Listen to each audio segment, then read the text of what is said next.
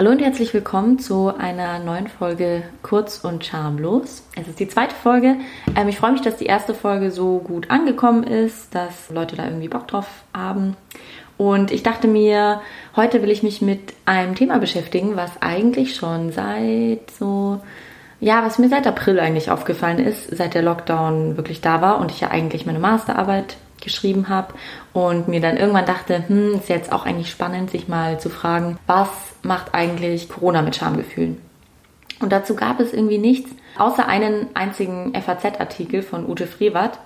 Ute Frevert ist eine ähm, Historikerin, die sich viel mit Emotionen beschäftigt hat und die hat auch so ein bisschen meinen Zugang zu dem Thema geprägt die hatte dazu, also die hat einen Artikel geschrieben zu Social Distancing Shaming und mehr gab es dazu nicht. Und dann ist mir aber aufgefallen, so in den kommenden Monaten, dass glaube ich, Corona schon unsere Schamgefühle und vor allem unsere Schamgründe verändert hat. Und dass das eigentlich ein ganz gutes Beispiel ist, um zu zeigen, wie Scham und soziale Kontrolle zusammenhängen und wie soziale Kontrolle über Schamgefühle funktioniert. Oder unsere Schamgefühle auch braucht, damit es seine Wirkung entfalten kann. Und ich würde sagen, dass Corona eigentlich ziemlich neue Arten geschaffen hat oder neue Gründe geschaffen hat, um sich zu schämen. Wenn wir jetzt daran denken, wir gehen irgendwie in den Supermarkt und halten zu wenig Abstand ein und jemand macht uns darauf aufmerksam, entweder sehr freundlich oder ziemlich bestimmt oder vielleicht auch ziemlich unfreundlich, dann würde ich sagen, dass Scham, auch wenn wir die, also auch wenn wir sie vielleicht im zweiten Schritt abwehren, zuerst mal eine Rolle spielt. Also wir werden irgendwie ja darauf hingewiesen, hey, hier ist, äh, du hältst hier gerade den Abstand nicht ein. Und dann schämen wir uns erstmal, weil wir uns irgendwie denken, ah scheiße, hier, es gibt jetzt die und die Regel, man muss so und so den Abstand halten und ich halte die jetzt nicht ein.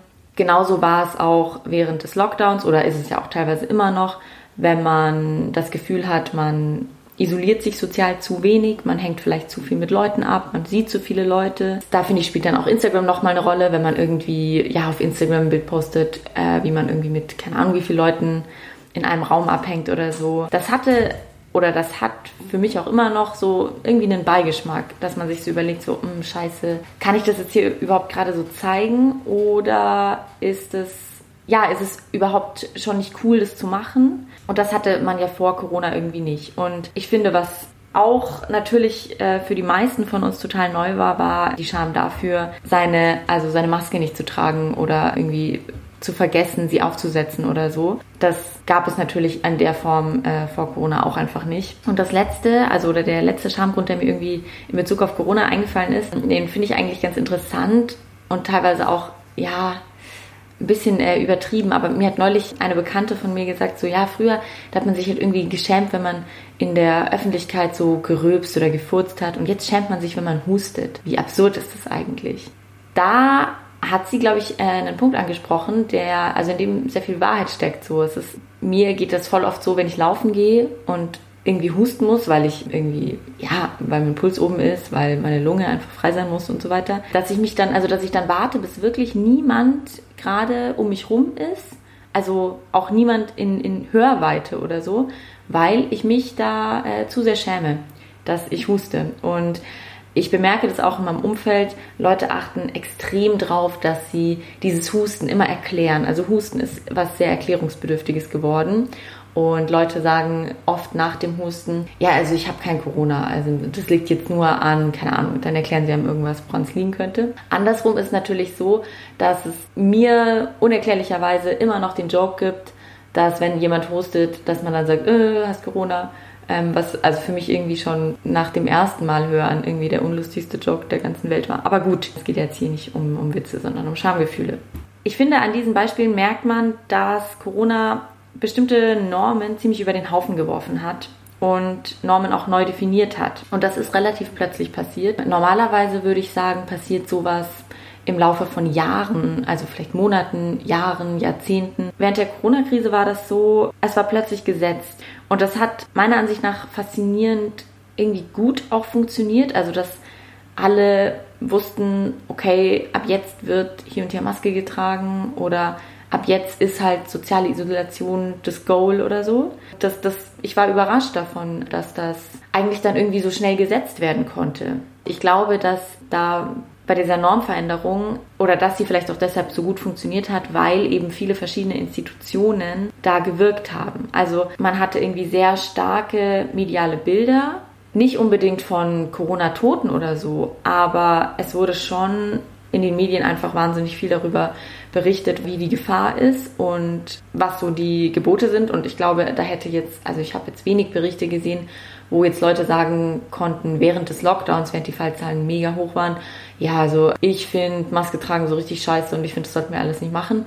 Darüber gab es ziemlich wenige Artikel oder, oder da gab es jetzt keine wirklich Kommentare in Zeitungen, wo diese Ansicht so explizit vertreten worden wäre. Zumindest nicht, dass ich es mitbekommen hätte. Ich lasse mich da gerne berichtigen. Dann hatte man natürlich irgendwie Aufforderungen von Seiten der Politik, wo PolitikerInnen immer wieder auf die Wichtigkeit hingewiesen haben, sich da irgendwie an diese Regeln zu halten. Und dann hatte man WissenschaftlerInnen, besonders VirologInnen, die eben das kontextualisiert haben, diese Regeln und erklärt haben, warum die so wichtig sind einzuhalten, die auch einfach nochmal wahnsinnig viel an den Regeln selbst mitgewirkt haben durch ihr Fachwissen. Dann hat, finde ich, schon auch so die Wirtschaft irgendwie klar gemacht, dass die Lage irgendwie ernst ist, auch für die Wirtschaft eben. Und dass es irgendwie wichtig ist, dass man diesen Lockdown jetzt durchhält und dass man ähm, die Regeln einhält und so weiter. Dann hatte man natürlich, jede von uns, jeder von uns, das eigene soziale Umfeld, das enorm kontrollierend und regulierend ähm, wirken kann und ich glaube in vielen Fällen auch gewirkt hat. Und da, wenn wir uns das soziale Umfeld anschauen, dann sind da einige Dinge ganz spannend, mit denen man irgendwie soziale Kontrolle, glaube ich, ganz gut greifen kann. Und das mache ich jetzt mal am Beispiel der Abstandsscham. Also Abstandsscham ist vermutlich vielen jetzt noch nicht so der krasse Begriff. Im Englischen wird es eher gefasst unter Social Distancing Shaming und anhand von dieser Abstandsscham kann man eigentlich ganz gut eben den Zusammenhang von Scham und sozialer Kontrolle zeigen, weil wenn wir uns jetzt mal so diese Maskenpflicht anschauen, dann bemerkt man, dass wir eine massive Unsicherheit gespürt haben, wann, wie, wo Maske getragen werden soll. Also ich finde, das bemerkt man auch jetzt immer wieder, wenn einfach Regeln sich nochmal verändern oder ja, irgendwelche Regeln angepasst werden. Viele Menschen verlieren den Überblick, viele Menschen sagen auch, hey, ich habe irgendwie überhaupt keine, keine Ahnung mehr, was jetzt wie erlaubt ist. Ich ähm, weiß gar nicht, an was ich mich jetzt wie halten muss, welche Regelungen hier jetzt noch gelten. Da bemerkt man diese Unsicherheit, finde ich ganz gut, dass ja, dass Leute irgendwie teilweise sich auch dann ziemlich widersprüchlich verhalten oder so, dass es einfach irgendwie absolut keinen Sinn macht. Also, dass Leute in den einen Räumen, wo es auf jeden Fall wichtig ist, Maske zu tragen, äh, sie irgendwie tragen. In den anderen Räumen, wo es eigentlich fast noch wichtiger wäre, Maske zu tragen, sie aber nicht tragen, weil das jetzt irgendwie keine offizielle Regelung ist oder so. Also sowas gibt es schon teilweise. Oder das betrifft dann auch Anzahl von Leuten, Anzahl von Haushalten, die irgendwie gemeinsam rumhängen oder so. Ich glaube, da hat jede und jeder von uns schon mal irgendwie so eine Situation gehabt, wo man sich gedacht hat, hä, das hat jetzt hier eigentlich überhaupt keinen Sinn gemacht, dass ich jetzt hier drauf achte, aber drei Tage davor war ich irgendwie da und da und habe da irgendwie null drauf geachtet oder so. Also ja, da ist einfach eine wahnsinnige Unsicherheit, weil man mit diesen vielen Regeln konfrontiert ist, die man irgendwie davor so absolut nicht kannte und nicht hatte. Ute Frevert hat eben im April 2020 diesen Artikel geschrieben, den ich anfangs erwähnte, in dem sie geschrieben hat, dass die soziale Kontrolle jetzt eigentlich zunimmt. Also, dass wir uns gegenseitig gerade wesentlich stärker beobachten, als das im Normalfall irgendwie der Fall wäre. Und dieses gegenseitige Beobachten und Beurteilen dieser Art heißt eben im Englischen Social Shaming. Und da lese ich kurz vielleicht mal ein Zitat vor aus diesem Artikel. Im Prinzip steht jeder und jede unter Verdacht. Wie oft geht sie einkaufen? Wie oft führt er den Hund aus? Muss sie jeden zweiten Tag joggen? Befinden sich Personen in seiner Wohnung, die dort nicht hingehören? Bekommt der alte Vater Geburtstagsbesuch von Kindern oder Enkeln? Alle beobachten einander, manche häufiger und genauer als andere. Und sie nutzen das Internet und die sozialen Medien, um ihre Beobachtungen weiträumig mitzuteilen. Und ich finde, da lässt sich ganz gut anschließen, wenn wir uns überlegen, wie viele Facebook-Posts es gab. Hier, der Nachbar schmeißt gerade eine Corona-Party oder hier habe gerade Polizei gerufen, deshalb oder so. Oder mich würden auch ehrlich gesagt mal so diese Statistiken interessieren, wie viele Leute tatsächlich die Polizei äh, gerufen haben wegen irgendwelchen Nachbarschaftssachen, weil das ja auch nicht zu, zu dem normalen Fokus gehört, den wir haben. Also Klar, es gibt immer diese Leute, die sich gefühlt mit der Nachbarschaft mehr beschäftigen als mit sich selbst, aber dass man irgendwie so ein Auge dafür hat, für sein soziales Umfeld und dann da auch irgendwie vermehrt in das Leben und den Alltag von Leuten eingreift, also regulierend eingreift, indem man eben sagt, hey, find's jetzt nicht okay, dass du dich jetzt hier mit mir und x anderen treffen willst oder find's jetzt nicht okay, dass dieses Essen jetzt in dem Restaurant stattfinden soll, das sollte lieber woanders sein oder so. Das ist neu. Das hatten wir oder glaube ich gab es jetzt in der Form in den letzten Jahren, soweit ich mich erinnern kann, äh, nicht. Das hat natürlich auch immer, würde ich sagen, was mit so, ja, das kann schnell in so ein, ähm, in so ein Ding von überlegener Moral kommen. Also, dass man irgendwie das Gefühl hat, hier ist jetzt jemand, der total den Peil von allem hat, von allen Regelungen und so, und der hat jetzt die Macht, mich zu beschämen, dadurch, dass er diese Regeln irgendwie hat. Der macht das dann auch, indem er eben diese Regeln benutzt, um mich zu beschämen. Also um zu sagen, hey, du bist übrigens ein schlechter und vor allem unsolidarischer Mensch weil du dich jetzt so und so verhältst. Und ich finde, da muss man ein bisschen aufpassen. Wobei ich natürlich es total richtig finde, wenn Leute sich gegenseitig darauf hinweisen, hey, den und den Punkt, das und das Verhalten finde ich jetzt irgendwie gerade problematisch. Ich finde, es ist immer einfach eine Frage des Tons. Punkt ist eigentlich, die soziale Kontrolle hat während Corona wahnsinnig also spürbar zugenommen. Vor allem dadurch, dass das soziale Umfeld einfach krass in den Alltag des Einzelnen involviert ist und war. Und dass ja, also davon ja auch so ein bisschen diese Krisenstrategie lebt und gelebt hat. Davon, dass man sich gegenseitig reguliert und ähm, sich gegenseitig auf Sachen hinweist. Und das war ja auch das, was dann oft unter solidarischem Verhalten äh, gehandelt wurde. Also irgendwie, hey, passt, passt gegenseitig aufeinander auf. Und dazu gehört, finde ich schon auch, dass man Leuten dann sagt, du ähm, denk an deine Maske, wenn du jetzt hier zum Einkaufen gehst oder so. Die soziale Kontrolle hat insofern eben einerseits krass zugenommen, aber gleichzeitig hat natürlich auch die Unsicherheit darüber, wie das richtige Verhalten überhaupt aussieht, krass zugenommen. Und das ist ein, das ist ein Spannungsverhältnis, was da entstanden ist, würde ich sagen. Dass die Regeln, wie man sich verhalten soll, unklar sind, gleichzeitig aber der Verstoß gegen diese Regeln umso stärker sanktioniert wird und umso mehr mit Beschämungsgefühlen bestraft wird oder eben also mit Schamgefühlen einhergeht. Und ich glaube, das ist eine Problematik und auf die haben einige und gar nicht so wenige Leute dann auch einfach ja, mit Abwehr reagiert. Also Ute Frevert hat in ihrem Artikel damals geschrieben, denn auf Beschämung reagieren die meisten nicht mit einer Änderung ihres Verhaltens, sondern trotzig und abwehrend.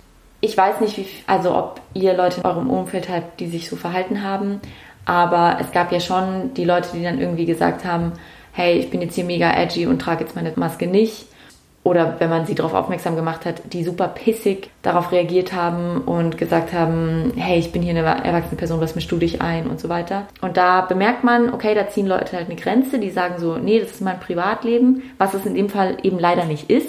Also es ist nicht mein Privatvergnügen, ob ich eine Maske trage oder nicht, sondern davon hängt potenziell das Wohlergehen, die Gesundheit, das Leben auch anderer ab. Damit sind viele natürlich überfordert und so aber eben auch damit, dass es eine Unsicherheit gibt, welches jetzt das richtige Verhalten ist, können viele auch nicht umgehen und reagieren dann eben ja ziemlich abwehrend und versuchen damit natürlich auch eine Scham abzuwehren, also auf die Beschämung irgendwie mit Abwehr zu reagieren und den Schamgefühlen nicht stattzugeben.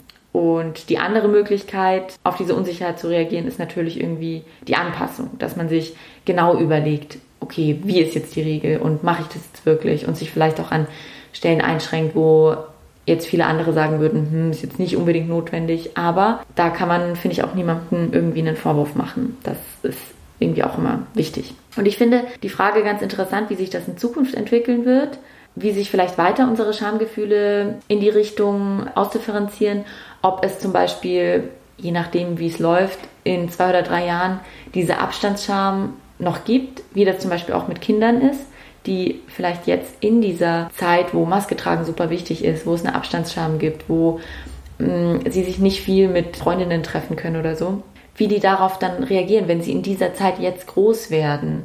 Ob die das dann vielleicht auch einfach mitnehmen und für immer in ihrem Leben so ein Gefühl haben, ah, ist das jetzt hier äh, nicht gerade zu nah oder so? Wahrscheinlich muss es nicht so drastisch sein, aber ich könnte mir vorstellen, dass das schon weitreichendere Folgen für unsere Normen allgemein hat. Und ich kann mir auch vorstellen, dass so diese Schamgefühle für Husten zum Beispiel, dass die sich ins Unterbewusstsein einschleichen und da vielleicht auch einfach jetzt mal bleiben, auch wenn Corona vielleicht irgendwann gar kein Thema mehr ist, dass man trotzdem irgendwie das Bedürfnis hat, sich für seinen Husten zu rechtfertigen. Und das finde ich irgendwie ganz interessant und das hängt, glaube ich, auch damit zusammen, dass eben die soziale Kontrolle gerade so stark ist und gerade in Bezug auf Corona eben so stark wirkt und da irgendwie in unser vermeintlich banales und alltägliches Verhalten eingreift. Ja, und das hatte mich eigentlich jetzt schon in den letzten Monaten irgendwie so ein bisschen beschäftigt und ich bin froh, dass ich darüber jetzt mal ein bisschen reden konnte. Mich würde dazu natürlich eure Einschätzung total interessieren, weil das echt nur Gedanken sind, die ich mir so gemacht habe und die Ute Frevert äh, sich gemacht hat und die ich dann gelesen habe. Aber das ist irgendwie, ja, das ist bisher habe ich dazu keine Forschung oder ähnliches gefunden und mich würde interessieren, was ihr damit für Erfahrungen gemacht habt oder was ihr euch irgendwie dazu überlegt habt. Und ansonsten freue ich mich auf die nächste Folge, die nächsten Sonntag rauskommt, bei der es dann eben um Essstörungen bei Männern gehen wird oder eine spezifische Essstörung bei Männern. Und ansonsten folgt mir auf Instagram unter ak.unverschämt. Ich habe mir überlegt, da jetzt auch die ganzen Lese, Leseanregungen, die ich hier im Podcast immer gedroppt habe, nochmal aufzuschreiben, in die, in die Story Highlights zu packen. Ja, und ich würde auch eigentlich ganz gerne mal wieder so ein bisschen mehr so, so Umfragen machen weil ich festgestellt habe, dass das eigentlich ein ganz gutes Tool ist, mit dem man irgendwie Leute ganz schön zu ihren Schamgefühlen befragen kann. Da wäre es einfach cool, wenn ihr mir auf Instagram folgt, weil ich diese Umfragen dann auch einfach über Instagram mache. Und jetzt wünsche ich euch einen wunderschönen Sonntag. Passt gut auf euch auf und bis zum nächsten Mal.